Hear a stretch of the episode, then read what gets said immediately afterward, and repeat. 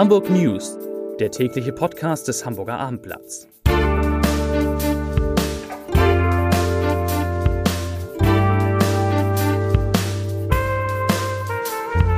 Herzlich willkommen, mein Name ist Lars Heider und heute geht es um einen Bus, der ohne Fahrer durch Hamburg fährt. Um eine neue Chefin für ganz Eimsbüttel, um die Elbphilharmonie und um die Zukunft der Duty-Free-Shops. Außerdem haben wir mit Boris Herrmann nach seiner Rückkehr aus New York gesprochen. Boris Herrmann, das ist der Hamburger Segler, der Greta über den Atlantik gebracht hat und der uns erzählt hat, dass die Klimaaktivistin, man höre und staune, als einzige an Bord nicht seekrank geworden ist. Ja, das hören wir nachher, aber zunächst einmal wie immer drei Nachrichten in aller Kürze. Nachricht Nummer eins. Juhu, Hamburg hat es erneut unter die 20 Städte geschafft, in denen die Lebensqualität weltweit am höchsten ist.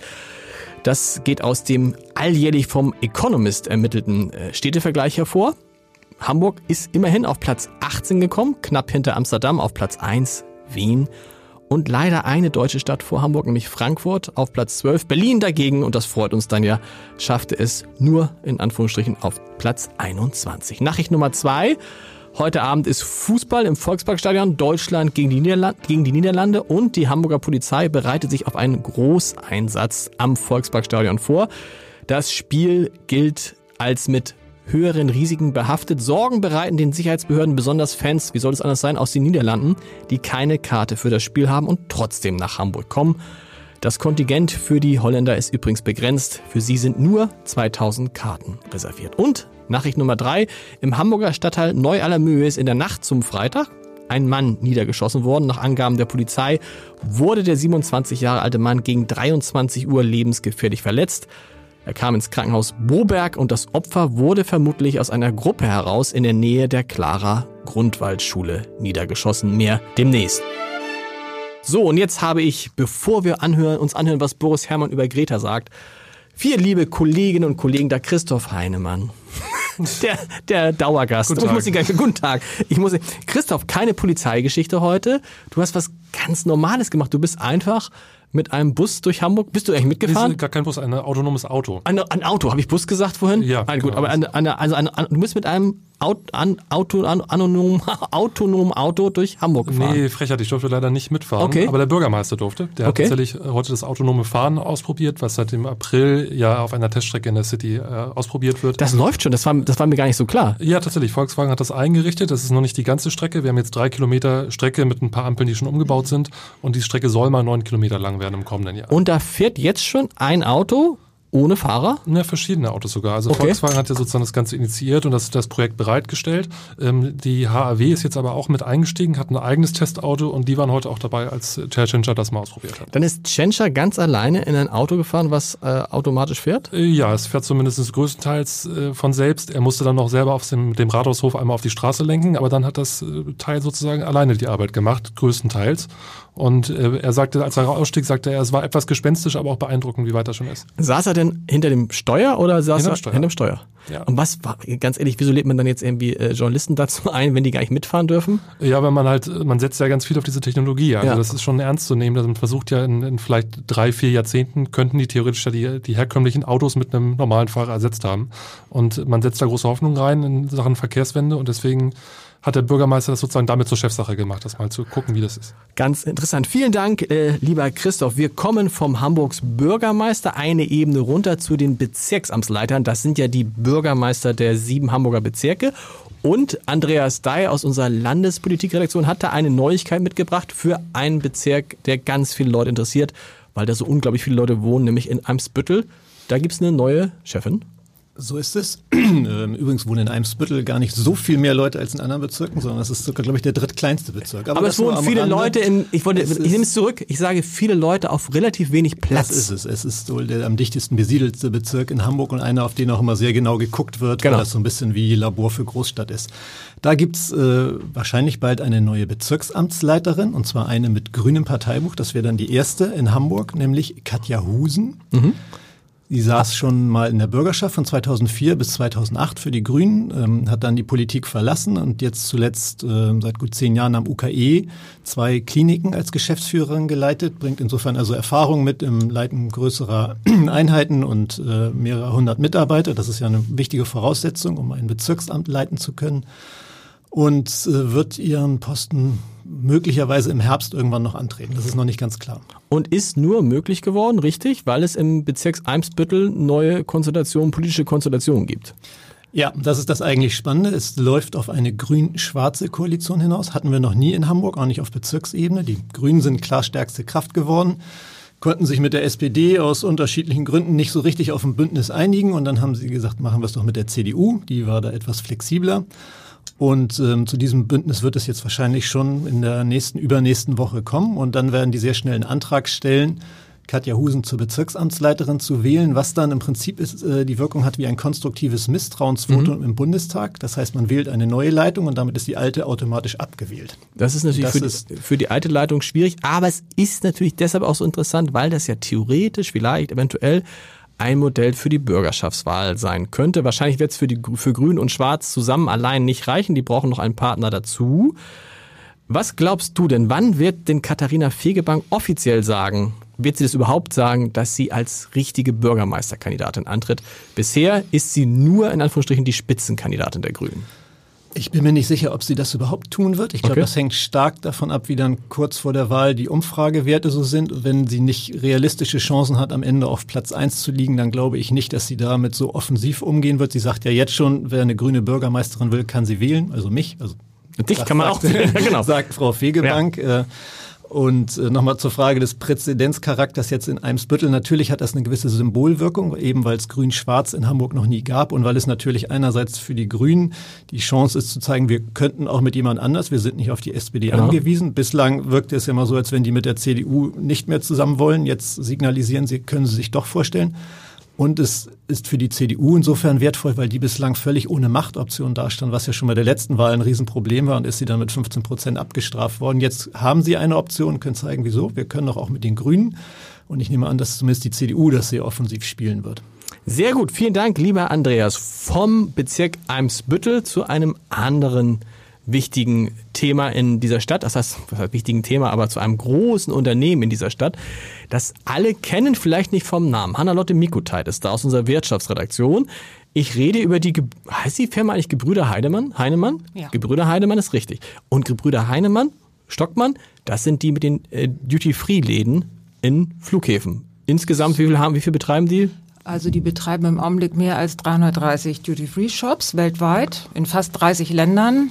Also das ist schon echt ein ganz großer, ganz großes Volumen und haben insgesamt mehr als 8000 Mitarbeiter weltweit. Ganz liebe, ganz liebe, die bisherigen, in, sind immer noch Inhaber, die, die Inhaber, ganz liebe, etwas ältere Herren, sehr reiche ältere Herren, glaube ich, mit die reichsten Hamburger. Die haben jetzt was gemacht. Die haben einfach, äh, das heißt einfach, die haben ihre Nachfolge geregelt. Genau, die sind übrigens keine Brüder, die beiden. Die Stimmt, du hast recht, ja Entschuldigung. Gunnar und Klaus, das sind Cousins. Cousins. Das ist eine etwas komplizierte Familiengeschichte, die ich durchdrungen habe, hoffentlich. Mhm. Und ich habe aber getroffen, und das fand ich sehr, sehr spannend, ich habe also den neuen starken Mann getroffen, 36 Jahre alt, heißt Max Heinemann, ist Geschäftsführer und Sprecher der Geschäftsleitung geworden, schon vor ein paar Monaten, aber zum ersten Mal spricht er über seine Rolle im Abendblatt mit uns.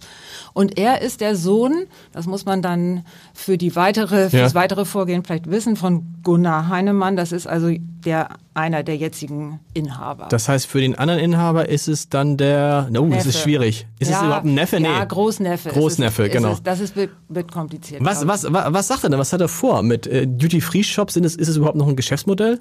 Er sagt ja, aber anders als früher. Also er sagt, diese, dieser Preiskampf, also wo kriege ich das billigste Parfum oder wo kriege ich mein Parfum am billigsten, das ist heute nicht mehr das Hauptthema. Es geht darum, an Flughäfen einfach interessante Zonen zu schaffen. Immer mehr Menschen sind unterwegs, immer mehr Menschen fliegen, müssen warten am Flughafen gezwungenermaßen. Und da will Heinemann eben interessante Geschäftsmodelle er, ähm, erweitern. Also mehr Produkte, mehr Marken, mehr positive, er sagte so Wohlfühlfaktoren.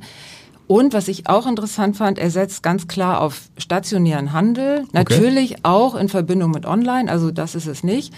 Man kann auch schon online äh, bestellen bei Heinemann. Natürlich, wenn man ein Flugticket hat, sonst geht das nicht, weil das sind ja diese Duty-Free-Bestimmungen. Okay. Das ähm, ist genau festgelegt. Ähm, aber er sagt eben auch ähm, ganz klar, die Leute wollen da was Physisches, was Haptisches und das soll auch ausgebaut werden. Sehr interessant.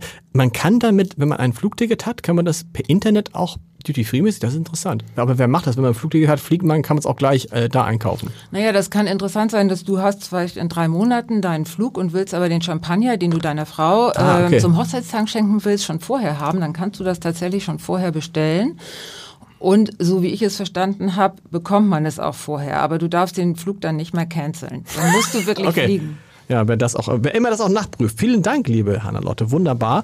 Und von den Gebrüder Heinemann zur Elbphilharmonie. Ein kurzer Weg. Holger Truhe ist da, stellvertretender Leiter unserer Kulturredaktion. Lieber Holger, heute Abend ist es soweit. Also die Saison in der Elbphilharmonie hat schon begonnen. Aber heute Abend ist quasi so der richtig offizielle Start mit dem Residenzorchester. Genau. Wir haben jetzt zwei Tage Ellen Gilbert da mit dem NDR Elbphilharmonieorchester. Ellen Gilbert ist ja der neue Dirigent, der neue Chef dort, stellt sich jetzt in einem langen Eröffnungsfestival Hamburg vor. Ja, und alle sind sehr gespannt auf das, was er zu präsentieren Die hat. setzen es stark auf den. Mir ist aufgefallen, dass irgendwie bei den Postern, Plakaten, die man in der Stadt sieht, sieht man nur, dass man sieht Ellen Gilbert. Und, Genau. da, und darunter ist so ein Has Hashtag klingt nach Gilbert. Genau, das ist natürlich ein aktueller, ganz aktueller Trend, immer alles zu personalisieren. Ähm, die Leute kaufen eben viele, auch wir kaufen vieles, entscheiden vieles anhand von Personen. Ellen Gilbert ist vielleicht noch nicht so bekannt in Hamburg. Das ist jetzt eine Möglichkeit, ihn mit der Plakatkampagne bekannt zu machen. Er wird sich selbst sehr schnell bekannt machen durch die Musik. Er war ja schon lange Zeit hier in Hamburg auch aktiv, immer mal wieder als Gastdirigent. Aber nun kann er wirklich zeigen und vor allen Dingen auch selbst Programm machen. Wie ist es denn eigentlich, ähm, wenn man so ein Orchester vergleicht mit einem Verein? Kann, also mit einem Sportverein. Beim Sportverein denkt man auch mal bei der Fußballmannschaft, der Trainer kommt und alles wird besser. Beim HSV ist es so. Kann aber wirklich ein Dirigent äh, ein, so ein Orchester so viel besser machen? Ja, Tatsächlich. eindeutig. Also ein Dirigent hat eine enorme Wirkung auf ein Orchester. Natürlich ist es so, dass die Musiker, man könnte sagen, na ja, die können ja alle spielen, die wissen alle, wie es geht, die machen das einfach. Aber der Dirigent ist natürlich für das große Ganze zuständig. Nicht nur für die Stimmung im Orchester, sondern auch für das Zusammenspiel. Das ist tatsächlich der, der den Laden zusammenhält, ihn auch prägt und das merkt man auch. Das ist ein Orchester, ein großes Orchester, nehmen wir die Berliner Philharmoniker. Anders klingt, wenn Simon Rattle dirigiert, als wenn jetzt äh, Petrenko dirigiert, Okay. beispielsweise. Ist ja fast wie bei so einem Chefredakteur von so einer Zeitung. Der müsste ja eigentlich auch diese ganze Truppe zusammenhalten. Aber das ist ein Thema, über das wir vielleicht ein anderes Mal Das können wir gerne noch mal Nein, vertiefen. nein, wir wollen. Vielen Dank, lieber Holger. Und jetzt, statt des Leserbriefs der Woche, heute hören wir noch mal rein, was Boris Herrmann, der Hamburger Segler, der Greta nach Amerika gebracht hat. Nach der Rückkehr sagt mein lieber Kollege äh, Axel Leonard hat ihn getroffen. Und ja, wir hören einfach mal rein. Kurz zusammengefasst kann man sagen, das Erstaunlichste an der Reise mit Greta über den Atlantik war, dass Greta, ich habe es vorhin schon gesagt, nicht seekrank geworden ist als einzige.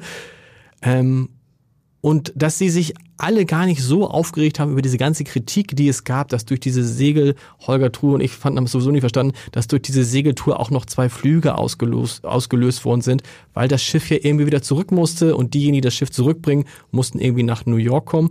Interessanterweise hat Boris Herrmann gesagt, die Frage nach diesen ausgelösten Flügen kam Holger von, welch, aus, von, von, von, von Journalisten aus welcher Nation? Ich weiß es in diesem Fall aus Deutschland. Aus Deutschland. Und alle anderen Journalisten haben sich für den Klimawandel, für den Klimaschutz und für Greta interessiert und die deutschen Journalisten haben sich dann interessiert, ob nicht auch äh, zwei Flüge ausgelost, äh, ausgelost würden. Äh, Boris Herrmann hat gesagt, wenn man das Greta vorwirft, das wäre ungefähr so, als würde man einem Veganer vorwerfen, dass er mit einem Taxifahrer gefahren ist, der nach der Taxifahrt noch sich ein Steak reinpfeift. Hören Sie, hört ihr mal rein, was Boris Herrmann gesagt hat. Wir hören uns dann am Montag wieder. Schönes Wochenende. Tschüss. Bis 2035 soll die Bundesrepublik kein CO2 mehr ausstoßen. Glaubst du, dass das gelingen kann? Ich hoffe, dass ein Wunder passiert und ähm, sich Mehrheiten verändern in der Bevölkerung, in der Wahrnehmung ähm, des, der Pro Problematik als wirkliche Krise. Ich habe oft den Eindruck, äh, ja, Klimawandel ist eins von anderen Themen. Wir haben auch Migration, wir haben auch Digitalisierung und so weiter. Das ist sozusagen ein Thema. Ähm, das sehe ich anders. Ich sehe das so, dass Klimawandel ist das wichtigste Thema, weil es einfach ähm, irreversible Schäden verursachen kann und weil es weil es ein, ein, Zeitfenster gibt. Es ist ein Rennen gegen die Zeit. Wir sind in einem Wettlauf gegen die Zeit. Auf, unserem, äh, auf unsere Segelyacht haben wir geschrieben, a race we must win. Es ist ein, ein Wettlauf. Und, ähm, und, und deswegen ist es sozusagen eine zeitliche Priorität, sich um Klimawandel zu kümmern. Und wenn, dies, wenn dieses Bewusstsein in der Öffentlichkeit noch stärker verankert wird, dass wir merken, wir müssen eigentlich jetzt dieses Jahr, nächstes Jahr und diese nächsten zwei, drei, vier Jahre sind so ex extrem entscheidend, um diese CO2-Emissionskurven äh, runterzubiegen und vor allem um anzufangen, Investitionen in Infrastruktur so zu lenken, dass, dass das überhaupt möglich wird. Ähm, ja, wenn, äh, wenn dieses Bewusstsein äh, entsteht dann und die Politik entsprechend mitgehen kann, dann bin ich optimistisch, dass die Technologie ist da, das Geld ist da, es, es fehlt nur die, das öffentliche Bewusstsein und die, der politische Wille.